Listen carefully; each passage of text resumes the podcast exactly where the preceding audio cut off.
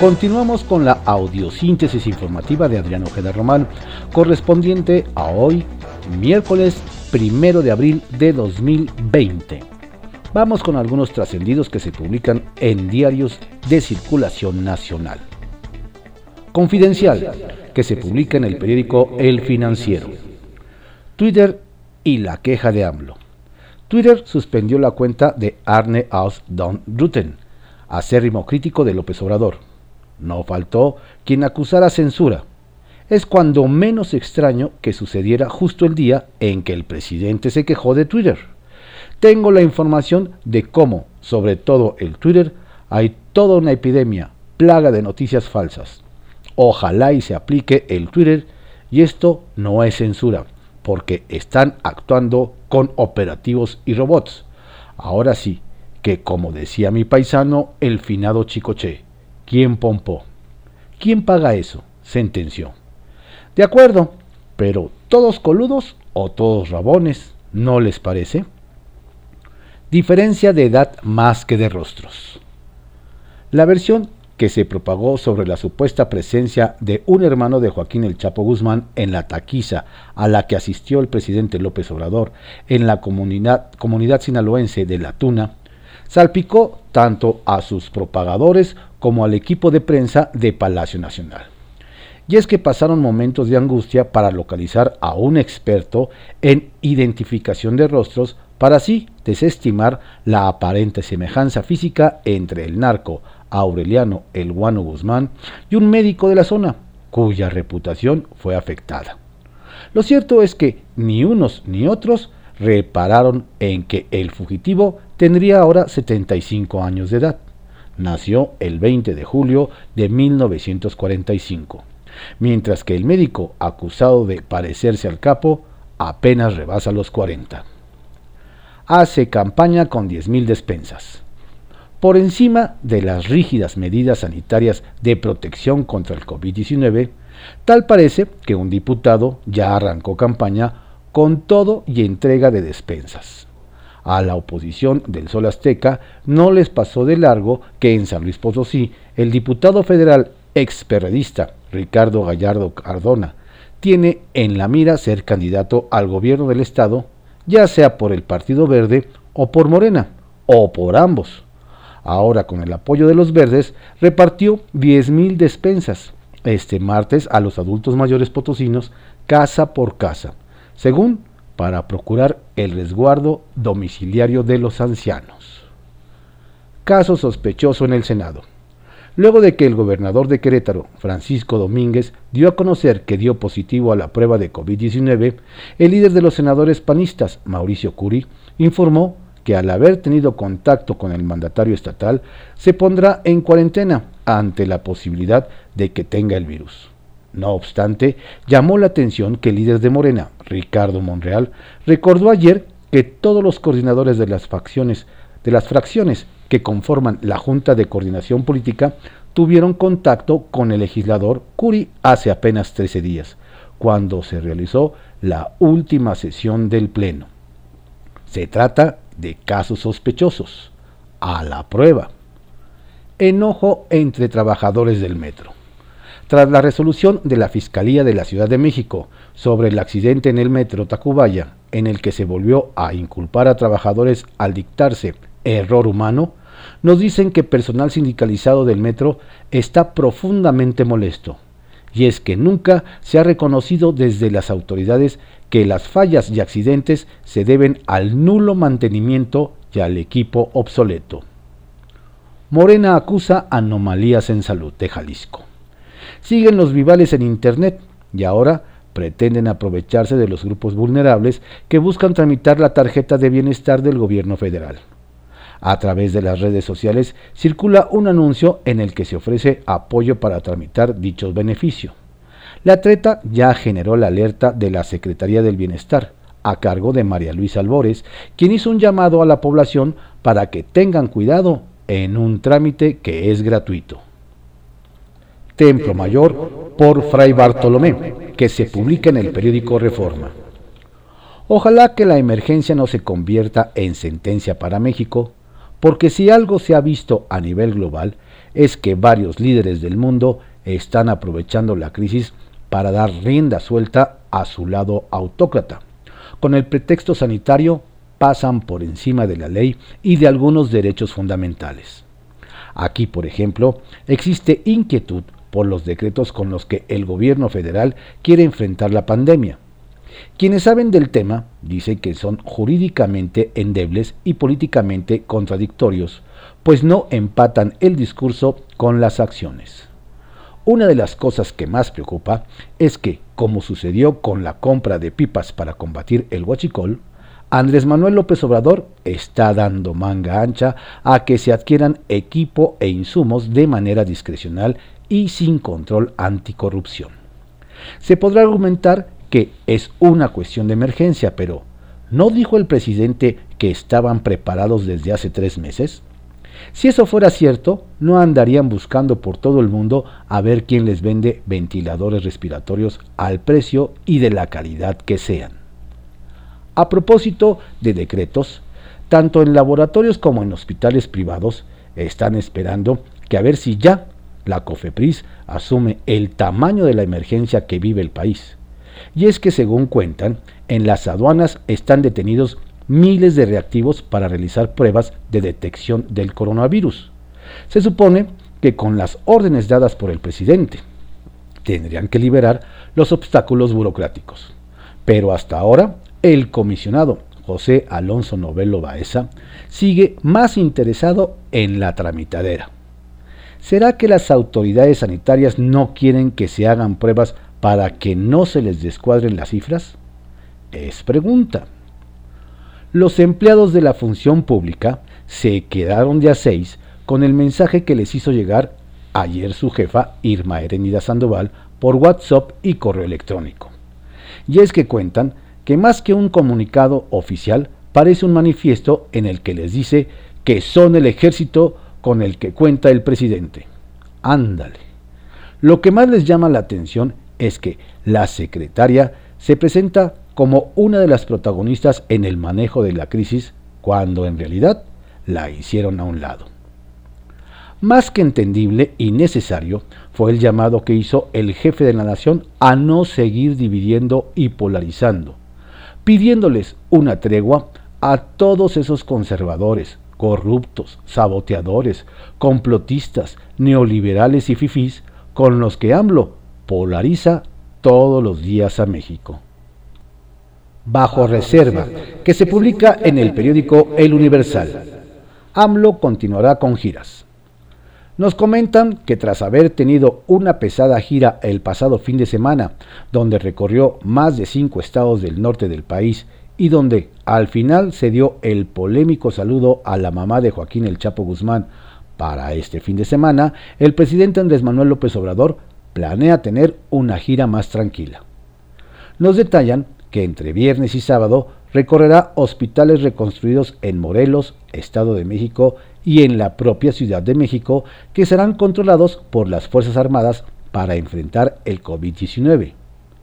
Nos aseguran que esta gira es considerada por el equipo del mandatario casi como si no saliera de casa y busca que el presidente tenga tiempo y tranquilidad para que el domingo por la tarde en Palacio Nacional y ante solo 50 periodistas presentes, presente su informe trimestral de gobierno, donde detallará su propuesta de reconstrucción económica ante la pandemia.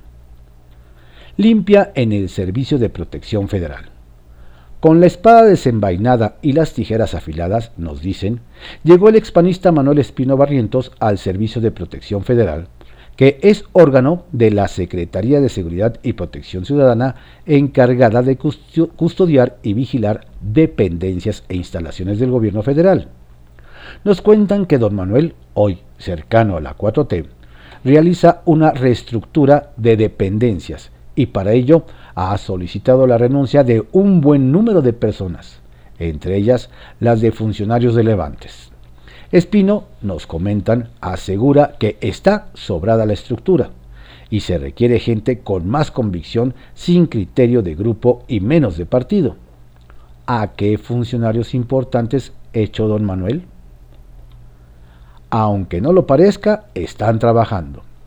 Nos cuentan que a pesar de que la Cámara de Diputados está cerrada por la contingencia del COVID-19, el próximo jueves los integrantes de la Junta de Coordinación Política de San Lázaro y su presidenta, Laura Rojas del PAN, tendrán una reunión virtual con el gobernador del Banco de México, Alejandro Díaz de León nos detallan que platicarán de la situación económica del país después de que varias calificadoras han bajado la expectativa de crecimiento a nuestro país y de que el precio del petróleo ha caído más de 70% y de cómo se puede salir de la situación catastrófica que dejará el paro de labores de un mes en todo el país por el coronavirus. Así que, aunque no lo crea, los diputados están trabajando. No todos, pero algunos sí. La nueva batalla por el Temec. Cuando la guerra por el Temec parecía haber terminado, ahora hay una batalla que el Senado tendrá que pelear en plena emergencia sanitaria por el COVID-19. Resulta que luego del anuncio que hicieron algunos senadores de Estados Unidos, los cuales afirmaron que preferían retardar la entrada en vigor de la renegociación del Tratado de Libre Comercio entre México, Estados Unidos y Canadá, TEMEC, los senadores mexicanos tendrán que hacer todo lo posible porque no sea así. Pues sería una muy mala noticia que cuando más se requiere reactivar la economía tras el paso de la pandemia, no se cuente de inmediato con tratado nos dicen que la encargada de negociar este asunto será nada más y nada menos que la senadora y ex canciller Claudia Ruiz Massieu del PRI, quien lo hará en su carácter de presidenta de la Comisión Especial de Seguimiento al TEMEC. La intención del Senado mexicano es que el acuerdo entre en vigor cuanto antes. ¿Logrará el Senado salir bien librado de esta batalla con los Estados Unidos mientras México pelea la batalla contra el coronavirus? Tiraditos, que se publica en el periódico Contra Réplica. Di Constanzo bajo la lupa. Se sabe que al menos tres denuncias han llegado a la Secretaría de la Función Pública de Irma Heréndira Sandoval en contra del extitular de la Comisión Nacional para la Protección y Defensa de los Usuarios de Servicios Financieros, Conducef, Mario Di Constanzo. Lo señalan, nos dicen, por supuesto, enriquecimiento ilícito, irregularidades detectadas en su auditoría y por posible irregularidades en viajes con cargo salerario, entre ellos los que hizo a Miami, Nueva York y California. Así, en la Secretaría de la Función Pública se habla de una denuncia derivada de la auditoría 2017-106G3A-15 0086-2018 que hizo la Auditoría Superior de la Federación de David Colmenares a la cuenta pública de 2017, la cual destacó que la Conducef con Di Constanzo al frente, no tenía implementado un mecanismo para verificar el cumplimiento de los niveles establecidos para los servicios de tecnologías de la información y comunicación. Responde la Fiscalía. Ayer, aquí se cuestionó la decisión de la Fiscalía General de la República transmitida a la empresa Rapax, prestadora de servicios, de prescindir de 67 empleados de limpieza y sustituir a trabajadores mayores de 60 años en periodo de gestación o lactancia, así como aquellos con enfermedades degenerativas sin que exista un plan para garantizar sus ingresos, como lo instruyó el presidente. De la Fiscalía nos comentan que la institución solo pidió a Rapax cumplir con los protocolos que estableció la Secretaría de Salud ante la crisis por el coronavirus, en el, que, en el entendido de que la dependencia no tiene por qué absorber gastos que le corresponden a la empresa prestadora del servicio y contratante del personal. Nuevo caso de COVID-19 en el gobierno de la Ciudad de México. Un nuevo caso de COVID-19 fue detectado en el gobierno de la Ciudad de México, ahora en el sistema de aguas, específicamente en el área de reparación y conservación de infraestructura para la distribución de agua potable, precisamente una de las consideradas actividades esenciales. Anteriormente ya se había detectado un caso en la Secretaría de Medio Ambiente, se dice que es en la unidad de construcción B que despacha en el edificio de la calle de Netzahualcoyot. millones de paisanos sin empleo en Estados Unidos derrumbarán las remesas. Los cerca de 10 millones de paisanos en Estados Unidos que no califican para los programas de ayuda de Donald Trump por carecer de una situación migratoria regular, serán las primeras víctimas de la pandemia al quedar sin empleo ni ingresos. Ello derrumbará también los miles de millones en remesas que envían cada mes a México, más problemas para la economía nacional. Llega COVID-19 a las elecciones 2020. Será este miércoles cuando el Consejo General del INE se aliste a discutir y a aprobar la suspensión temporal del desarrollo de los procesos electorales en Coahuila e Hidalgo, incluida la jornada electoral que se llevará a cabo en junio próximo. Sin dudas, el coronavirus no solo impactará en lo económico, sino ya en lo electoral y político.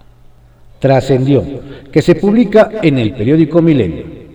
Trascendió que, aunque aclaró que no es momento de atender el tema, el presidente Andrés Manuel López Obrador salió al paso de la versión de Napoleón Gómez Urrutia sobre que hay presión por imponer una visión empresarial a esta ley de outsourcing y dejar a muchos trabajadores sin seguridad social. Al asegurar que ya hay un avance importante y lo que sucede es que el senador está inconforme con lo que se propuso en el mismo Senado, en el Ejecutivo y en el sector privado. Hay que hablar con él, expuso el mandatario. Trascendió que hablando de trabajadores y firmas, pequeñas y medianas empresas se han acercado a la Coparmex para que funja como traductora de las acciones del gobierno federal determinadas a propósito de la contingencia por el coronavirus, pues argumentan que no hay suficiente claridad en las normas a seguir publicadas en el Diario Oficial de la Federación de las que dependen al final de cuentas 20 millones de empleos formales. Trascendió que más que una coincidencia con la visita presidencial a Badiraguato, como creen los malpensados, el congelamiento de las 14 cuentas bancarias ligadas al cartel de Sinaloa fue resultado de una investigación que se sigue desde el año pasado en la UIF, cuyo titular, Santiago Nieto, tuvo que coordinarse y empatar los tiempos de la indagatoria con la Administración para el Control de Drogas de Estados Unidos. No se diga más. Trascendió que en ese ánimo de tregua y buena onda, el expresidente Felipe Calderón no solo le tomó la palabra a AMLO, sino hasta le ofreció su expertise cuando le tocó enfrentar la epidemia de influenza hace más de una década. Vaya. Sacapuntas, que se publica en el Heraldo de México. Poniendo el ejemplo, nos hacen ver que la jefa de gobierno, Claudia Sheinbaum, se coloca a la vanguardia de las acciones para contener la pandemia del coronavirus, a las medidas que implementó en la ciudad, como cerrar establecimientos comerciales no esenciales, sumó la cancelación de sus conferencias de prensa in situ. Desde ahora, nos explican, serán videoconferencias. Militares al mando. Nos cuentan que en días u horas, la Sedena que encabeza Crescencio Sandoval asumirá el control de 120 hospitales y centros médicos del INSABI y la Secretaría de Salud. Es decir, ante la pandemia del coronavirus, será el mando castrense quien decida en esas instancias, y no Juan Antonio Ferrer ni Jorge Alcocer, quienes se suponen las encabezan moches con causa. En la bancada de Morena, en el Senado que lidera Ricardo Monreal, se afina una propuesta interesante. El plan es que los legisladores de ese partido y funcionarios públicos aporten 50% de su salario para apoyar a los ciudadanos que, por sus circunstancias, no pueden quedarse en casa durante la contingencia por COVID-19. Ya se cabildea para que todos le entren posponen elecciones. Es un hecho que el INE, que preside Lorenzo Córdoba, pospondrá las elecciones en Hidalgo y Coahuila. Nos anticipan. Este miércoles, el Consejo General del Instituto busca aprobar el acuerdo en ese sentido por la emergencia sanitaria que atraviesa el mundo. El asunto es que no tiene una fecha tentativa para reprogramarlas, por lo que será hasta nuevo aviso. Debate del método. Vaya debate que se desató entre los siete magistrados del Tribunal Electoral del Poder Judicial de la Federación. El motivo, el método para realizar sesiones a distancia. Su presidente, Felipe Fuentes, propuso hacerlas vía correo electrónico, pero Yanín Otalora y Reyes Rodríguez pedían videoconferencias. El acuerdo fue votado y ganó 5 a 2 el email, lo que es el desconocimiento de la tecnología. Línea 13, que se publica en el periódico Contra Réplica. Como llamadas a misa, debido a que todavía un promedio de 40% de los habitantes de la Ciudad de México aún se encuentran realizando actividades diversas, lo que no les ha permitido guardarse en su casa, el gobierno capitalino recurrió a una técnica que ya se había utilizado en otras capitales del interior de la República, como Oaxaca. Se trata de reproducir desde las unidades de seguridad pública una grabación en la que se advierte a la población que estamos en un estado de contingencia y se les conmina a mantenerse en su casa. Seguramente lograrán que muchos capitalinos atiendan el llamado. Sin embargo, seguramente habrá otro tanto que no lo podrá hacer. Tianguistas suman.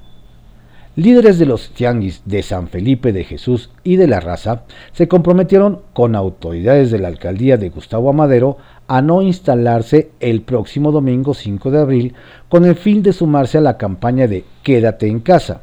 Se calcula que la afluencia de ambos tianguis podría superar las 85 mil personas. Exigen pruebas. La diputada federal periodista Mónica Bautista exigió al gobierno del Estado de México, encabezado por Alfredo del Mazo, que esclarezca las, aproximadamente 70 defunciones que se registraron en esa entidad la semana pasada por supuesta neumonía atípica. A decir de la legisladora, dicho diagnóstico no está avalado por los estudios o necropsias necesarias. Y es que, según la periodista, esto puede ser utilizado para maquillar las cifras de afectados por coronavirus en la entidad mexiquense. Van derecho. A pesar de que en el Congreso de la ciudad se había anunciado que se cancelaban las adquisiciones que se estaban realizando para la prestación de diversos servicios, debido a que no todos y todas las legisladores integrantes de la JOCOPO conocían el acuerdo que había aprobado el proceso, este martes continuaron los procedimientos de adjudicación, porque argumentaron los trámites se encontraban bastante avanzados como para detenerlos. O sea, prácticamente comprarán todo. Esto a horas de que se detengan las actividades en todas las oficinas del Congreso por el COVID-19. Estos fueron algunos trascendidos que se publican en diarios de circulación nacional en la audiosíntesis informativa de Adrián Ojeda Román, correspondiente a hoy miércoles primero de abril de 2020. Tenga usted un excelente día y un estupendo mes. Y por favor, si no tiene a qué salir, quédese en casa.